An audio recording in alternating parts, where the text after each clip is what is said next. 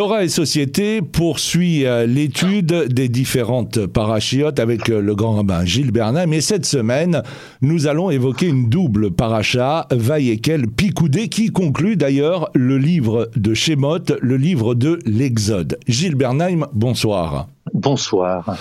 Paracha ô combien technique puisqu'elle traite de la réalisation du tabernacle, de l'arche, de la tente d'assignation et des vêtements du grand prêtre tel qu'énoncé dans la paracha de la semaine dernière Kitissa mais qui trouve ici sa concrétisation, sa fabrication.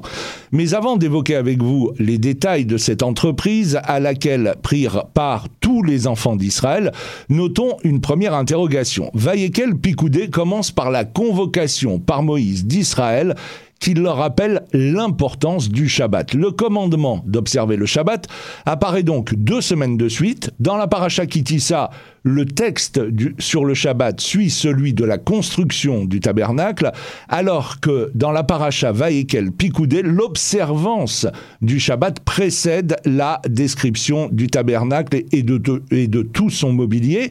Alors, est-ce que cette différence est significative? Oui, elle est significative, mais en même temps, la contradiction n'est pas douloureuse. Je m'explique. Euh, lorsque Dieu crée le monde, à terme du sixième jour, il se met en retrait, il confie une tâche à l'homme de travailler et de garder le jardin d'Éden. Ce qui veut dire que, après que Dieu ait fait durant six jours, il est demandé à l'homme de faire dès lors que Dieu se met en retrait et ne fait pas. Lorsque nous lisons, euh, lorsque nous lisons le texte de Vayakel, qui est un texte de rassemblement, un texte de d'enseignement et de réenseignement du don de la Torah, mais cette fois-ci au travers des deuxièmes tables de la loi, il est évident que nous épousons la logique du début du livre de la Genèse, de Bereshit, à savoir le Shabbat d'abord, autrement dit, l'action divine est mise en valeur, et lorsque Dieu se met en retrait, je ne dis pas qu'il s'efface, mais qu'il se met en retrait pour faire de la place à l'homme, alors oui, l'homme euh, je dirais, parachève la création divine au travers du Shabbat, qui est un temps de réflexion, un temps d'observation, un temps de préservation. Et la semaine suivante, lorsqu'il entre dans l'histoire, eh bien, il, fait, il accomplit la tâche que Dieu lui a demandé d'accomplir, en tirant des enseignements de ce qui n'a pas encore été fait jusque-là. Lorsque dans Kitissa, la paracha précédente, celle donc euh, de Shabbat euh, hier et donc de la semaine dernière, la semaine précédente, la logique est inversée. C'est-à-dire que il est d'abord question de la construction du Mishkan. Construction du Mishkan, donc là, l'homme fait pendant six jours. Et puis cette construction du Mishkan, elle s'arrête au jour du Shabbat c'est-à-dire qu'il est demandé à l'homme qui, au travers de la construction du Mishkan, se rapproche du divin, puisque mmh. c'est la raison même, c'est la raison d'être même de la construction du Mishkan, la résidence divine entre les hommes. Alors, au terme du sixième jour, il est demandé à l'homme, lui, quant à lui, de se mettre en retrait j'allais dire pour qu'ils ne se prennent pas pour Dieu. C'est-à-dire qu'ils n'imaginent pas d'avoir construit la maison divine. C'est-à-dire qu'ils prennent le texte à la lettre et qu'ils voient en le Mishkan un lieu où Dieu, comme les humains, aurait besoin d'une maison. Hmm. Alors là, on lui demande de se mettre en retrait pour que, au jour du Shabbat, il y ait une autre atmosphère. Il y ait un, je dirais, une rupture dans la logique de pensée qui voyait l'homme se rapprocher, se rapprocher de Dieu, mais à un moment donné, il doit s'arrêter.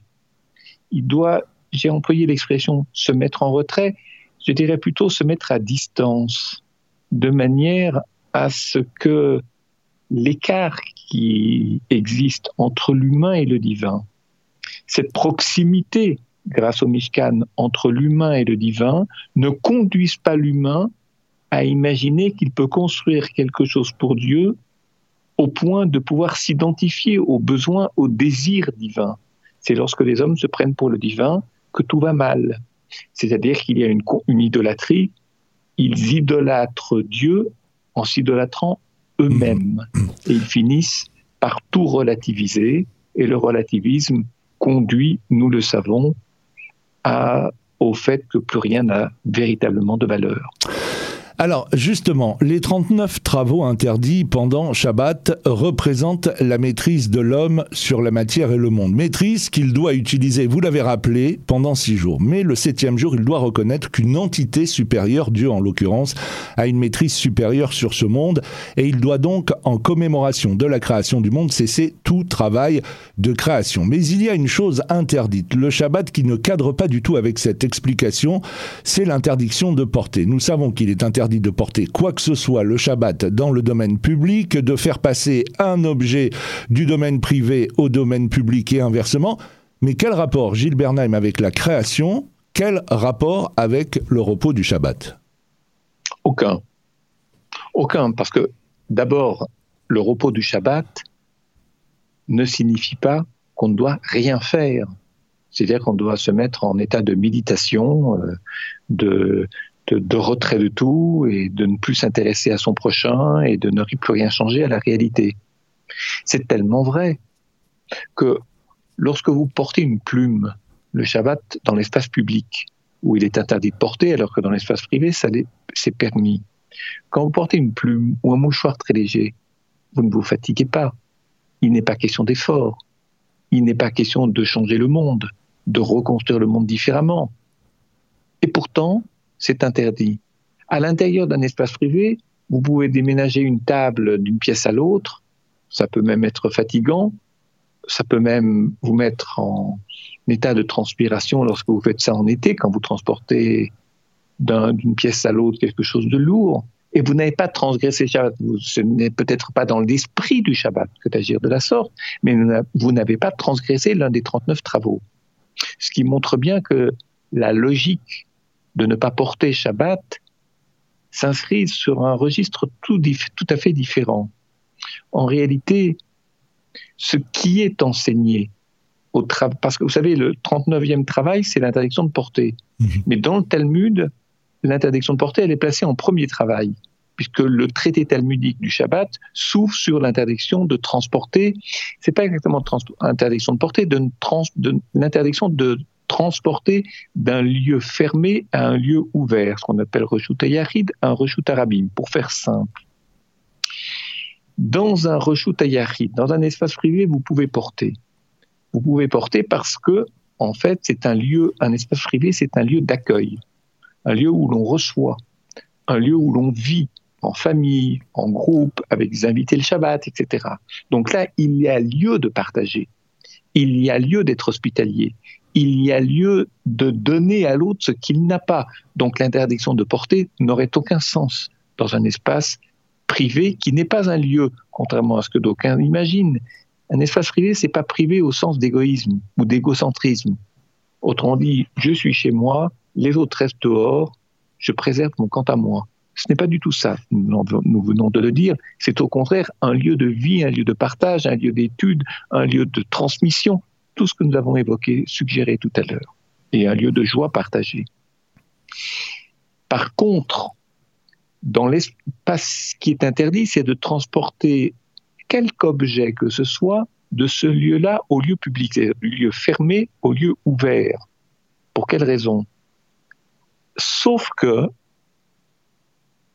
sauf que ce que la première Mishnah et le commentaire talmudique qui ouvre le traité nous enseignent, ce qui est interdit, c'est de faire passer l'objet du lieu fermé au lieu ouvert sans que l'un des deux, soit celui de l'intérieur, soit celui qui est à l'extérieur, ce qui est interdit, je reprends ma phrase, ce qui est interdit, c'est que l'acte soit entièrement fait par l'un des deux et pas par l'autre. Moi je suis à l'intérieur, je mets dans la main de celui qui est à l'extérieur, de l'autre côté de ma fenêtre ou au-delà de la porte, je lui mets l'objet dans la main sans qu'il n'ait demandé quoi que ce soit.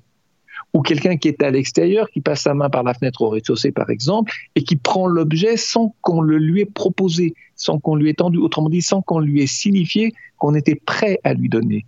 Donc ça veut dire que si, ça veut dire que si quelqu'un fait la demande, ou si on propose à quelqu'un euh, de prendre un objet, euh, et qu'il l'accepte, c'est-à-dire qu'il y a une, euh, je dirais, un contrat moral entre les deux.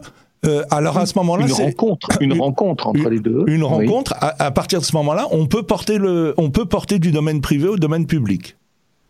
Oui, avec une petite observation que je vais introduire. Vous avez raison. Sauf que le Talmud, la Mishnah déjà, ne parle pas de, ne s'exprime, ne dit pas des paroles, elle dit des gestes. Mais les gestes suggèrent un état d'esprit. Mhm. Je tends la main, ça veut dire que j'ai besoin de quelque chose. Et si je possède l'objet, je tends la main, ça veut dire que je suis prêt à le donner à quelqu'un. C'est sa manière à elle, la Mishnah, de nous dire il propose ou il demande. Et donc, si l'autre a la main le long du corps, ça veut dire qu'il n'a rien demandé. S'il a un peu avancé la main, ça veut dire qu'il attendait quelque chose. Si celui qui est à l'intérieur euh, avance un peu la main, que ce soit à l'intérieur ou à l'extérieur de la fenêtre, c'est qu'il propose quelque chose à celui qui est à l'extérieur et qui peut en avoir besoin. Et il faut que l'autre également avance sa main vers cette main tendue. Ça, c'est une chose.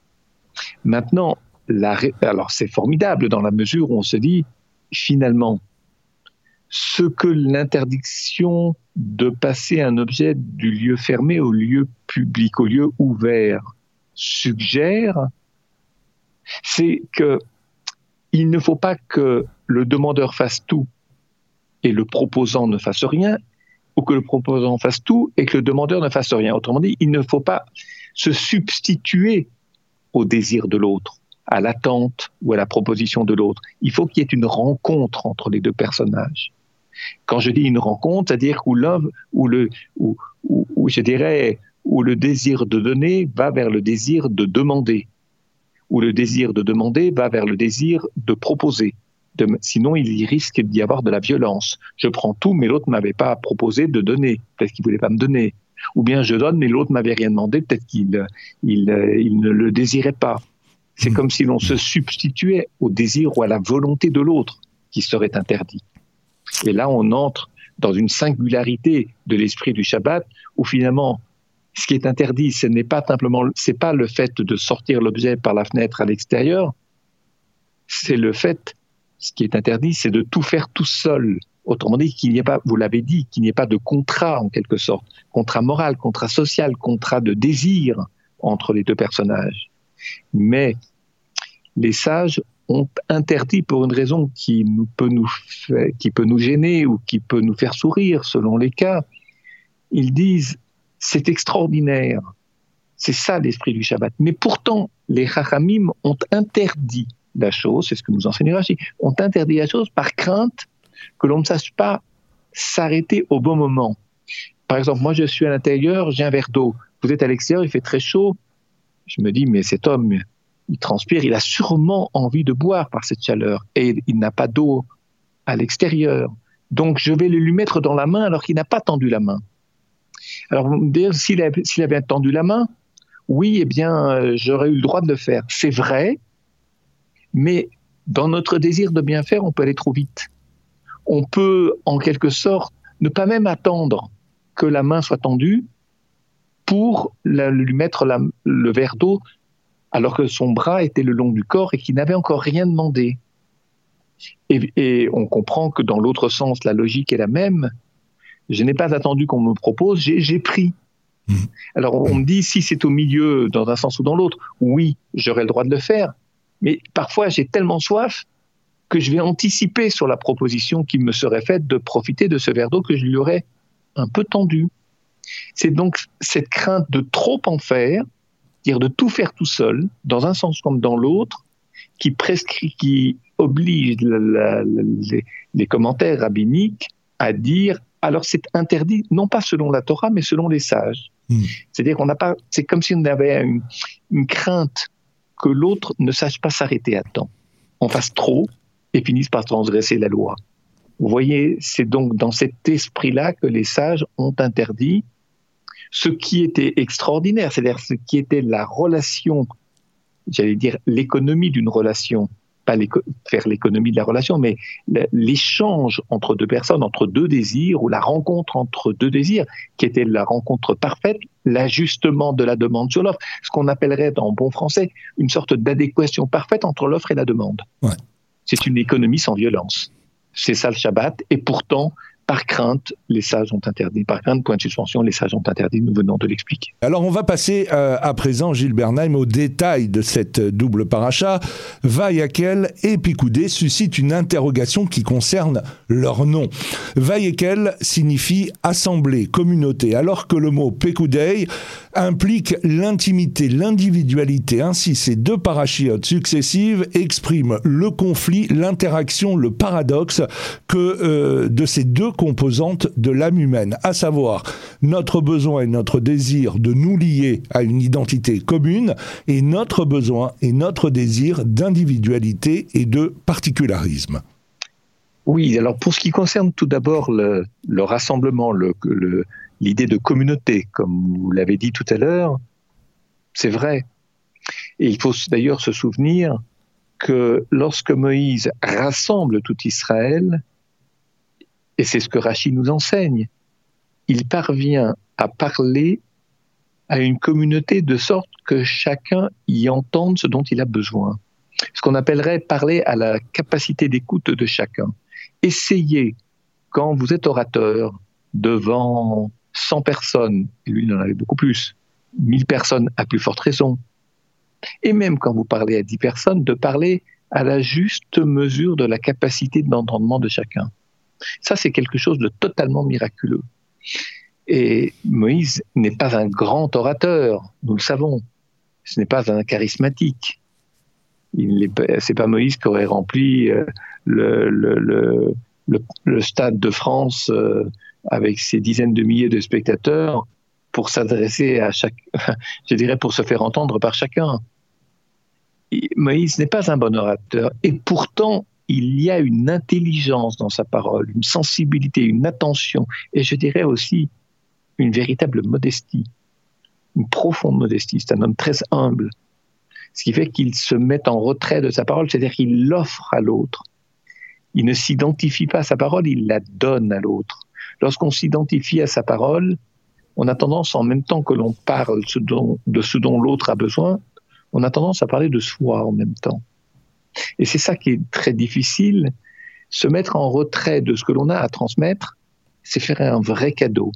Mmh. Autrement dit, l'autre le reçoit de sorte qu'il puisse s'en servir avec sa propre condition, sa propre langue, sa propre culture, sa propre éducation, son profil psychologique, etc.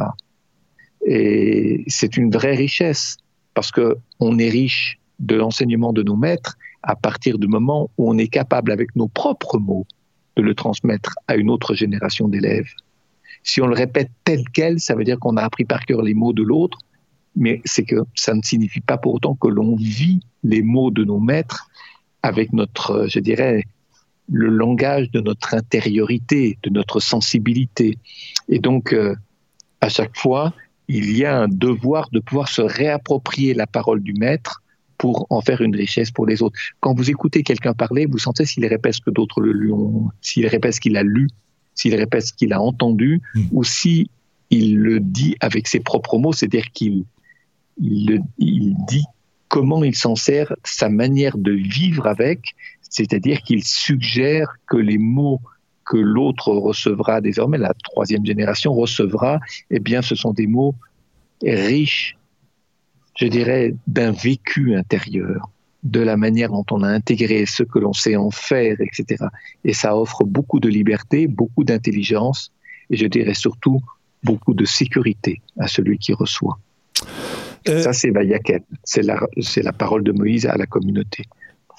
Je n'ai pas répondu au, deuxième volet, mais Pekoudet, nous le savons, c'est le risque, c'est l'individualité, mais c'est aussi le risque de réduire l'individu à ce que l'on en voit, ce que l'on s'en représente, et non pas à ce qu'il est en communauté, hmm. c'est-à-dire ce qu'il est dans sa relation aux autres.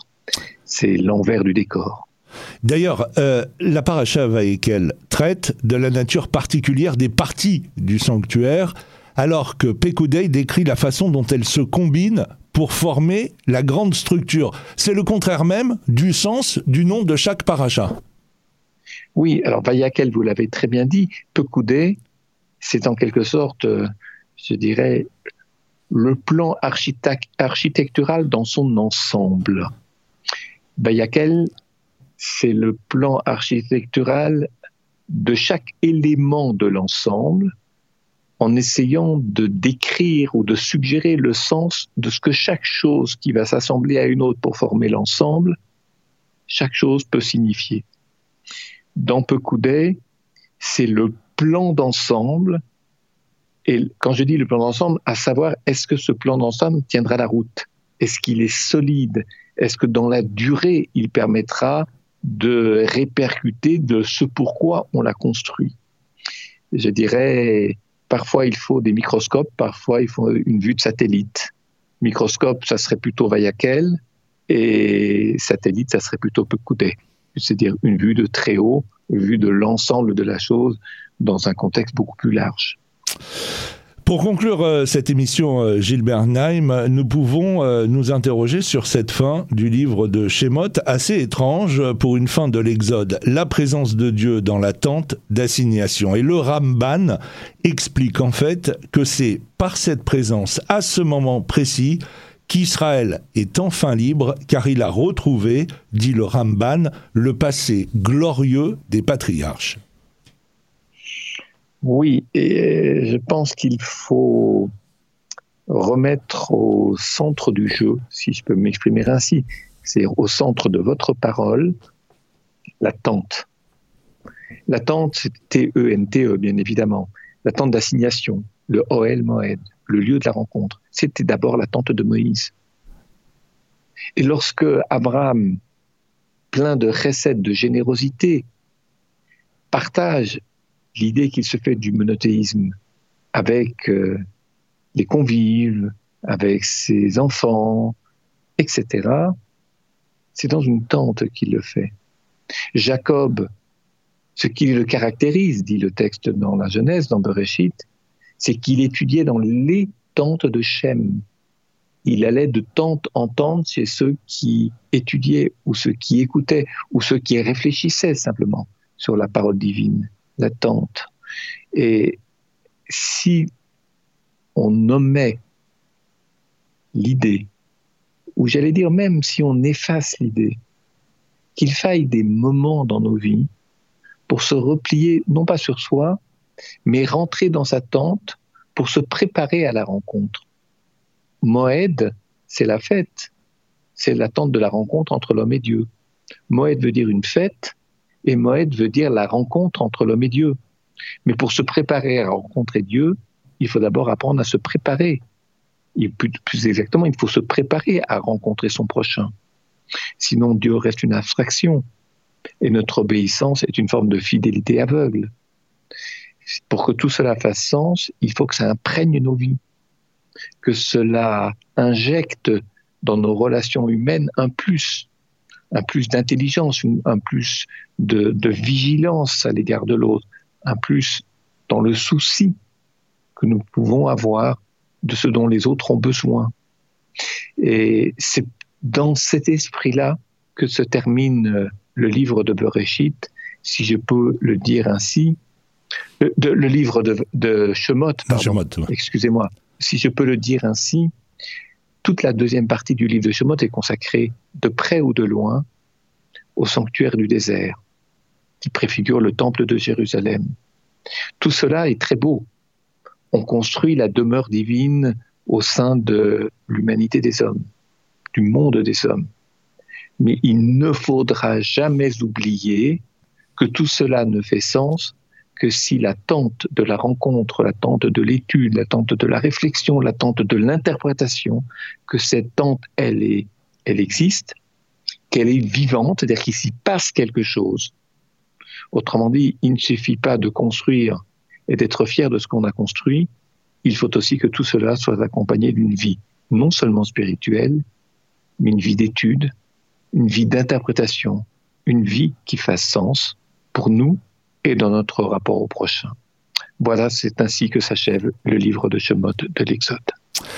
Et nous, eh bien, on va se donner rendez-vous la semaine prochaine pour une nouvelle émission Torah et Société. Euh, bonsoir. Bonsoir et à la semaine prochaine.